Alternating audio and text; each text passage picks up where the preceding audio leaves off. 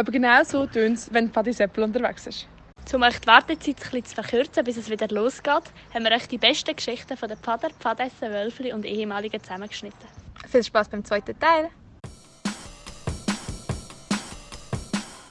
Ich habe eine Geschichte, die mich eigentlich äh, traumatisiert hat in der Pfadi und ich seither immer schön Zähne putze. Und zwar war das so, dass ich in der Lager nicht so oft Zähne geputzt habe, weil ich nicht habe nur einmal aus dem Zelt rausgehen, in die Kälte, extra für zum Zähne putzen.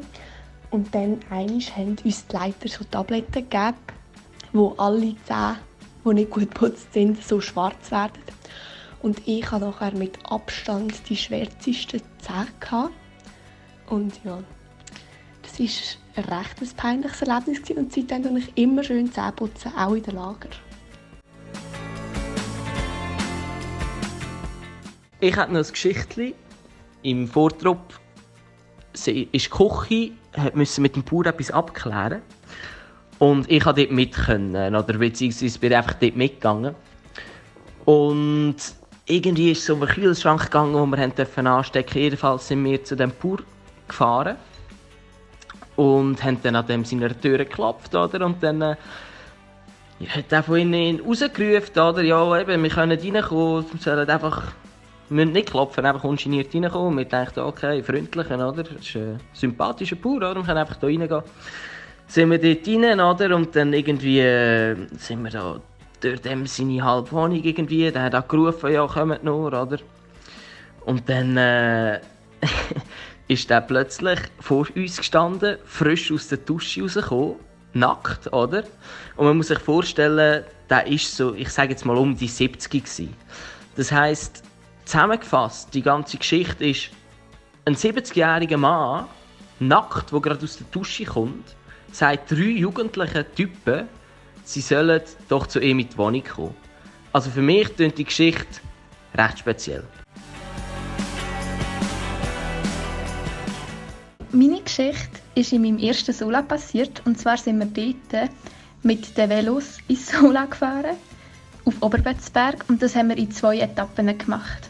Und dann sind wir halt losgefahren. Und am ersten Tag ist wirklich alles super gelaufen. Es hat keine Velopannen gegeben. Wir sind an dem Bauernhof angekommen, wo wir unsere Zelte aufgeschlagen haben und übernachtet haben. Am nächsten Tag sind wir weitergefahren, nachdem wir zum Morgen gegessen haben.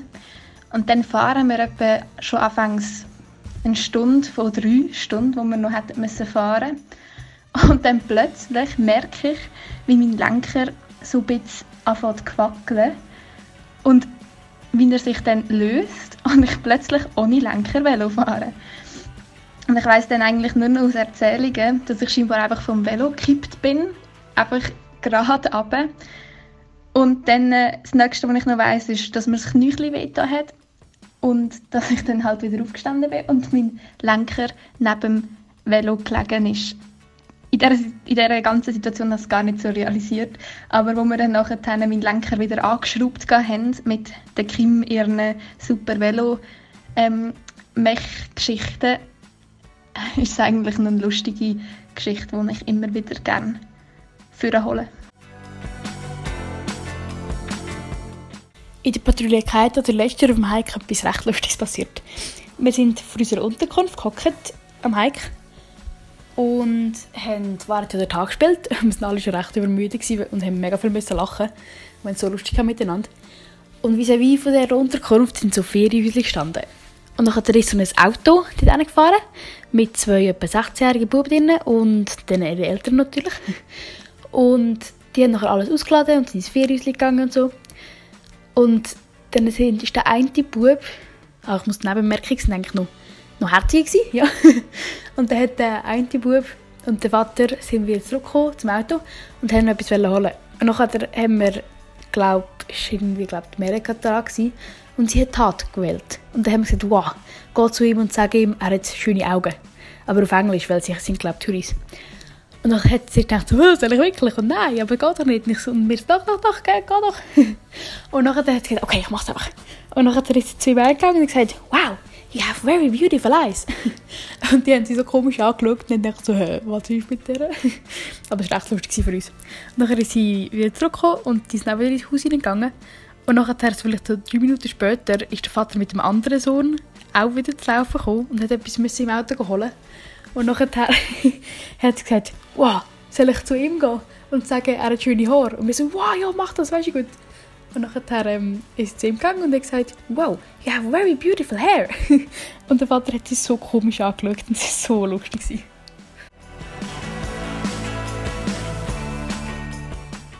Hallo, da ist Nick und ich habe hier noch eine Mini-Pfadi-Geschichte. Und die geht folgendermaßen. Am Überleben vor drei Jahren haben uns die Leiter auf Liechtenstein geschickt. Und dann haben wir dort herkommen und haben das auch erfolgreich geschafft und haben auch einen Schlafplatz gehabt. Jedoch war der Schlafplatz mega scheiße gesehen, wir mussten draußen schlafen und irgendwie so eine komische Gruppe von irgendwelchen Jugendlichen sind dort auch noch gesehen, von einer Kille. Und die haben uns irgendwie nicht in so ein Haus hineingelassen, was sie eigentlich gehabt hätten, sondern wir mussten draußen schlafen. Das ist die eine Hälfte, was richtig scheiße war. Und am nächsten Morgen haben wir in einer Bäck, wenn wir so Hunger hatten, nach Fitnessteller oder, also wir haben einfach noch etwas gefragt zum Essen. Auf jeden Fall haben die uns Fitnessteller gegeben, und zwar vier, und wir sind acht Leute in der Patrouille gesehen. Dann haben wir, jeder hat eine Hälfte von so einem Fitnessteller bekommen. Und die Location, wo wir die gegessen haben, ist einfach unter einer Brücke gesehen, wo die ganze Zeit so Lastwagen durchgefräst sind. Und es ist extrem laut gesehen und wir haben dort einfach unsere Fitnessteller gegessen, weil es draußen geschifft hat. Also neben der Brücke. Und die Lastwagen sind die ganze Zeit durchgefahren und haben immer salutiert. Und das, also es ist völlig übermüdet, sind einfach alle dort so ein bisschen am, am Musik gesehen, einfach unter dieser Brücke die ganze Zeit Lastwagen durchgefräst und wir sind dort, unsere Fitnessteller am Essen gesehen. Meine Geschichte war letztes Jahr im Pfila.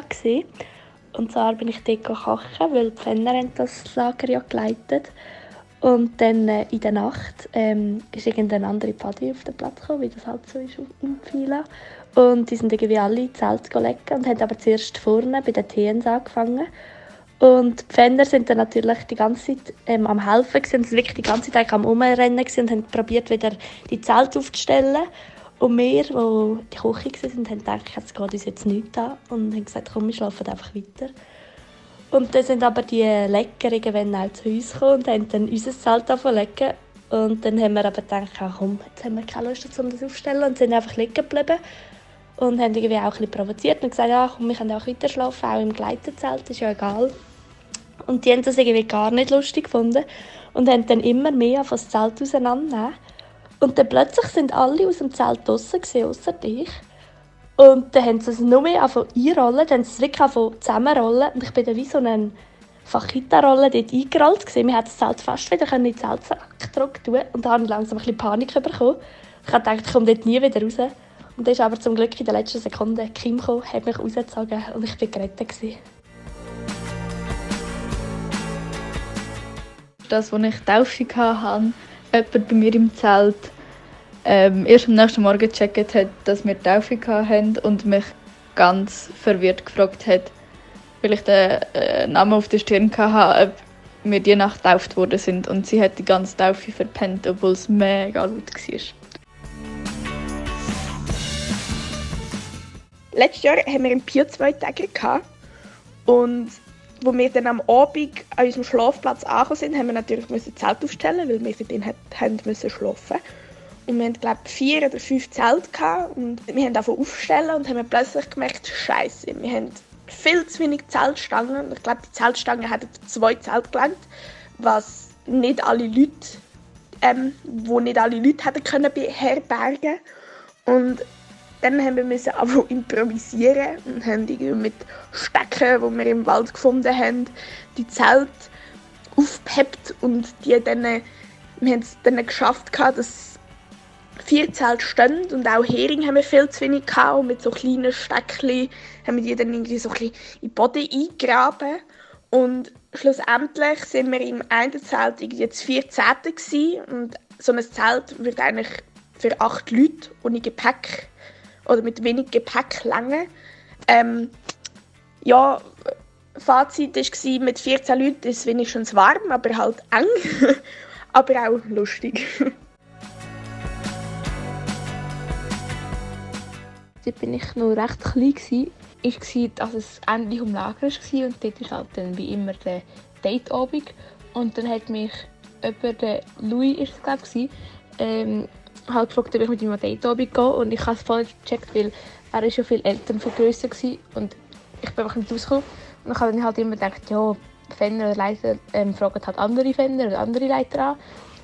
Und dann äh, ja, sind wir halt in Date Abend gegangen und dann ähm, ist er nachher mit so einem Fasskessel gekommen und ich musste auf den Fasskessel oben drauf stehen, damit wir überhaupt nur auf ein Bild mögen, weil sonst hätte ich gar nicht mehr Platz gehabt, weil ich zu klein war. Meine Pfadi-Geschichte mit dem Metteli kennen sicher schon viel, aber es ist halt einfach eine lustige Story, darum erzähle ich die einfach immer wieder gern. Und zwar haben wir ein Lager gehabt in Brienzwiler in Bern. Da ist es eigentlich so stürmen für fünf Minuten, dass uns eigentlich alles um die Ohren geblasen hat und eigentlich alles zusammengefallen ist, sogar die Zelte gerissen sind. Und wir haben vergessen, unser Zelt zuzutun. Und dann äh, ist mein Metteli in unserem Zelt rausgeblasen worden. Da habe ich habe ich die Aufgabe vom Fenner bekommen, dass ich muss so in der näheren Umgebung so ein bisschen schauen, ob Sachen davon geflogen sind. Dann bin ich etwa 500 Meter vom Lagerplatz weggelaufen und sehe nur so etwas Rotes in so einem Baum, in so einer Baumkrone oben. Dann gehe ich bisschen näher und dann habe ich dass das mein Mätteli ist, das einfach 500 Meter in irgendeine Baumkrone gewindet hat. Und das habe ich sehr lustig gefunden. In unserem ersten Lager sind wir auf dem Hike in einer Aula. Gewesen. Und dann haben wir in der Nacht aufs WC müssen und nachher haben wir halt kein WC gefunden, weil vor den Türen so komische Leute, die besoffen waren. Und sind. neben der Aula hat es gerade so ein Instrumentenräumchen mit einem Lavabo drin. Und dann haben wir beschlossen, dort rein zu bisseln.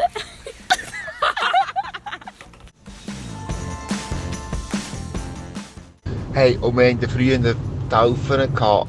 Mega brutal. Wenn man so etwas heute machen würde, dann käme man glaube gerade irgendwie als Jugend hat man, hat man auf dem Tapet echt irgendwie man muss sicher die Eltern. Auf jeden Fall haben wir dort die Taufe gehabt und der Poster war, einer hat müssen, hat müssen eine Schneck ins Maul nehmen, eine Rostschneck.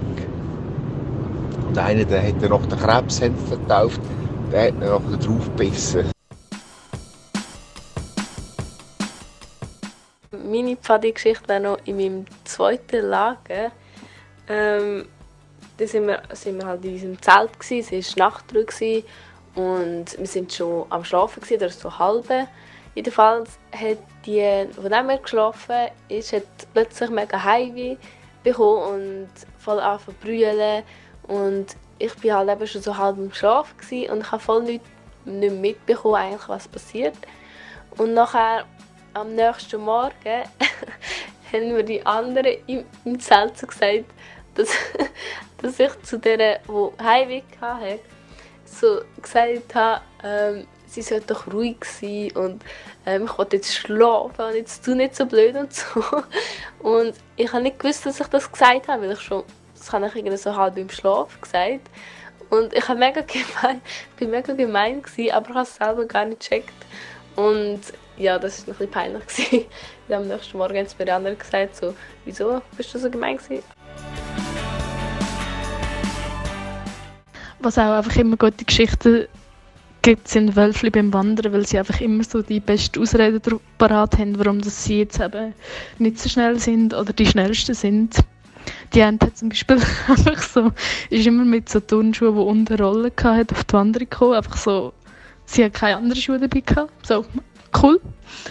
Und eine, die immer ein weiter hinten war bei der Wanderung, hat einfach immer so gesagt, ja, sie hat halt einfach nicht die schnellen Schuhe angelegt. Hat. Ich habe noch eine Geschichte. Nämlich war das in meinem zweiten Pfaderlager in der ersten Nacht, wo viele draußen waren, weil sie nicht einschlafen konnten. Dann sind wir dort am Hocken, niemand hat irgendetwas Grosses gesagt. Und dann komme ich, der kleine Joachim, und sagt, mitten in der Nacht, also ich glaube etwa zwei, äh, zwei in der Nacht oder so ist es hey, schau mal, das Morgenrot. Und ja, dort bin ich ausgelacht worden. Und ja, die, diesen Satz kennen, glaube auch ziemlich viele Leute von mir. Als wir letztes Jahr im FILA waren, haben Milena, Paula, Jill und ich das Leiter und haben halt in unserem Zelt alles unser Material gehabt, das wir braucht haben für Blöcke und halt noch unsere Schlafsachen und unser Gepäck. Und dann haben wir halt so ein Ghetto bekommen, dass es nachher, nach etwa eineinhalb Tagen so war, als mein ganzer Rucksack eigentlich leer war, bis auf die Milena ihr Badtüchli.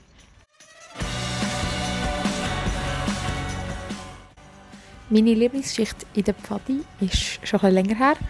Und zwar war es im Lager in Oberbötzberg. Äh, sie war auf dem Hike, noch mit der alten Patrouille, mit der Patrouille Pi. Wir waren in der Nähe von Bruck. Und eine Aufgabe, die wir hatten, war, dass wir für die Leiter einen Kuchen backen mussten. Und haben wir dann ihren Ofen brauchen und haben einen mega coolen Kuchen gebacken. Und sie waren mega stolz darauf. Und die, und die Küche war etwa im zweiten Stock oder so. Und nachher, wo wir alle wieder runtergelaufen sind, ist Olga das letzte hinten reingelaufen mit dem Kuchen auf der Hand. Und dann, weil sie wahrscheinlich, weil es so viel Zeug in dem Haus gab, ist sie über etwas gestolpert. Und ist, mir kommt es vor, als wäre es Zeitlupe gewesen, ist sie die, die Stege dran gepurzelt. Und der Kuchen hat so Schokoglasur drüber gehabt und er ist so richtig an der Wand entlang gestrichen. Es hat nachher so eine riesige äh, so eine Flarre dran gehabt, so alle Schoki an der Wand verteilt und der Kuchen ist am Boden getatscht und ist zerbrochen in tausend Stücke. Und wir sind alle kurz geschockt und es war mega ruhig, ein paar Sekunden, und haben alle Tattoos lachen. Und das war so ein lustiger Moment. Gewesen. Und wir haben einfach sicher etwa zwei Minuten lang gelacht. und die Frau, der, die das Haus gehört hat, die war auch dort. Gewesen. Und wir haben zuerst ein bisschen dass sie hässlich ist, dass wir jetzt ihre, ihr Haus dreckig gemacht haben, aber sie hat dann auch mitgelacht. Und haben wir nicht gewusst, was wir machen sollen, weil wir eigentlich den Kuchen gebraucht für die Leiter. Und dann haben wir einfach alle Brösmel genommen und haben sie zusammengedrückt. Und dass es so wie so einen Hügel gegeben hat. Und haben wir einfach nur eine Glasur drüber da und haben das Röllchen reingesteckt und haben den Bombenkuchen draufgeschrieben. Und dann haben wir es so erklärt, als wir einen Bombenkuchen gemacht haben. Also wir haben eine Bombe gebastelt, damit wir uns aus dem Gefängnis rausbomben sozusagen. und erstaunlicherweise haben wir nachher, ähm, ich weiß nicht, ob wir einen Hike gewonnen haben, aber wir haben sicher viele Punkte bekommen für den, für den Kuchen, der eigentlich gar nicht so blank war. Das war einfach super. Gewesen.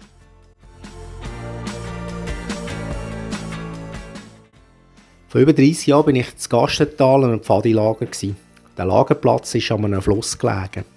An einem Abend ist es so fest geregnet, dass der Fluss übers Ufer getreten ist und der ganze Zeltplatz unter Wasser war. Ähm, wir haben dann Gummistiefel angelegt, Pickel genommen und Schaufeln und haben angefangen, Zeltgraben zu machen.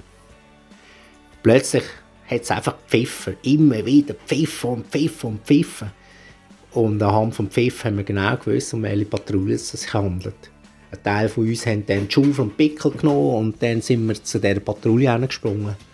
Und wo wir angekommen sind, haben wir gesehen, dass die ganze Patrouille auf dem Tisch oder auf diesen Bänkchen gesessen ist und haben einfach gepfiffen, statt äh, Zellgraben zu machen. Und das Lustige daran ist, sie hatten zwar trockene Füße gehabt, aber der Schlafsack und die Gofre, das hat einfach aus dem Zelt geschwemmt. Also meine Geschichte ist nicht mega fürs schwache Gemüt. Es war in einem Sommerlager, wo ein der Scheisser rumgegangen ist. Und auf jeden Fall hat der Vater einen Stamm gehabt. Wir sind alle dort gestanden, aber eine Person hat gefehlt. Und ich bin dann geschickt worden, um die Person zu holen. Ich bin dann natürlich schnell zu seinem Zelt gesprungen. Als ich dann vor dem Zelt gestanden bin, hat es verdächtig geschmeckt. Und als ich dann vor das Zelt hergeschaut habe, ist tatsächlich der, der Topf, den sie zum Kaffee kochen gebraucht haben, gefüllt mit äh, einer anderen braunen Flüssigkeit, die sicher nicht Kaffee war. Auf jeden Fall, ja. Sind wir uns ziemlich sicher, wer die Person war, die den Topf gefüllt hat. Aber zugegeben wurde ist es bis heute nicht. Wir erzählen euch jetzt die Geschichte, wie wir im Sola 19 die Aufnahme zu den Pios nur knapp bestanden haben. Also wir haben eigentlich den Auftrag bekommen, so zum Einstieg etwas gut zu kochen. Und dann haben wir gedacht, wir machen jetzt so zur Vorspeise so Herdäpfel-Twists, dann so Pizza und Cake Pops. Und wir haben extra nachgefragt, ob es an dem Ort, wo wir hergehen, einen Backofen hat. Weil zum Pizza machen und Cake Pops wäre das halt schon noch recht gut. Und dann sind wir halt dort angekommen und das Erste, was wir dann gemerkt haben bei der Unterkunft, ähm, es hat keine Herdöpfel. Aber es hat uns eigentlich nicht viel ausgemacht. Da haben wir gedacht, ja, machen wir einfach ähm, ein Menü ohne die Vorspeise. Dann haben wir Pizza machen und haben dann auch ein bisschen angefangen. Aber dann haben wir plötzlich gemerkt, dass auch gar kein Ofen hat. Und dann äh, haben wir gedacht, ja, lösen wir es einfach mit einer Pfanne. Aber dann äh, haben wir gemerkt, wir müssen ja noch das Dessert kochen. Und dann haben wir gemerkt, dass wir für das ja auch einen Backofen brauchen. Weil für Cake Pops brauchst du ja auch einen Backofen. Und dann haben wir halt einfach eine Pfanne genommen, haben probiert Pizza in einer Pfanne zu machen. Und Cake Pops in einer Pfanne ähm, zu machen. Und bei den Cake Pops hat das noch einigermaßen geklappt. Aber bei der Pizza ist das ein bisschen schwieriger geworden. Und dann äh, sind wir aber gleich noch ein bisschen heldenhaft aus dieser Geschichte rausgegangen, weil dann haben die Leute für uns Pizza bestellt und es war mega fein. Gewesen. Einmal vor dem Sola haben wir ein bisschen mehr Geld dazu verdienen und so sind die Leiter auf die Idee gekommen, wir könnten ja eine Pizza-Lieferdienstaktion machen. So ist es gekommen, dass die Fadessenleitung und ein paar Pios Pizza gebacken haben und sie am Abend sind ausliefern. Wir hatten dann eine Bestellung im Brubacki und weil wir so Stress hatten, haben wir die Pizzas hinten ins da und sind Zürichstrasse runtergeflitzt. Wo wir dann unten angekommen sind, haben wir gemerkt, dass die Pizza nicht mehr im Karton ist, sondern im Körbchen verteilt. Weil wir aber natürlich gekannte Freestyler sind und gewusst haben, wir müssen die jetzt einfach gleich noch verkaufen, weil das ist gutes Geld, haben wir sie wieder zurück präpariert und diesen Leuten einfach verkauft. Ich erzähle euch die Geschichte von der legendären Schoki-Banane von der Patrouille Elch. Es war im Sola in Brienz. Ich war dort Fenner. Und wir haben uns überlegt, für einen Kochenbewerb, was wir könnten kochen. Und wir haben ja, sind zusammengesessen und eigentlich alles schon gehabt, ein super nices Menü, aber noch kein Dessert. Und dann sagt plötzlich einer von unseren jüngsten Pfader, der das erste Mal im Sola war, steht, ah, ich könnte hier ein super feines Dessert, meine spezielle Schoki-Banane. Und wir denken, ja, das klingt eigentlich super, Schoki-Banane jeder gerne tiptops Dessert. Dann haben wir das eingekauft, haben es dann auch gekocht, dann haben wir so einen Topf haben wir zuerst Schoki geschmolzen und dann so Nussstückchen dazu da und dann so die Banane wie dann äh, gewendet und das äh, super schön hergerichtet für die Leiter zum Essen. Und aber natürlich haben wir auch für uns übrig gelassen, weil wir ja auch von dieser feinen Schokibanane essen nachher. Und äh, was wir uns aber nicht überlegt haben, ist, dass dann quasi äh, in einem Topf eine äh, Banane gewendet in Schoki mit so Nussstückchen um dran halt schon sehr ähnlich aussieht zu dem, was man auch sieht, wenn man zum Beispiel die Knatschi schaut. Und äh, da sind halt die Leiter gekommen dann zu uns, essen, haben auch im äh, Kahn umgeschaut und es hat ein riesiges Gelächter gegeben, sie hat sich fast nicht mehr haben äh, ab dem Anblick von dem Topf mit der äh, Schokibanane drin. Und äh, sie haben dann, glaube ich, auch das Dessert, obwohl es sehr fein war, nicht mehr ganz gut können geniessen vorher. Quasi trotz der Schokibanane haben wir aber dann dort den Kochwettbewerb gewonnen. Also in den 80er Jahren habe ich einmal für die Patrouille so chinesische Geschirr gekauft, also so Tellerli. Und letztes Jahr einem Lagerbesuch habe ich die Geschirr irgendwo wieder gesehen. Und ja, ich weiß ja gar nicht, ob die jemals eine Abwaschmaschine gesehen hat. Oh, ein guter zusammen.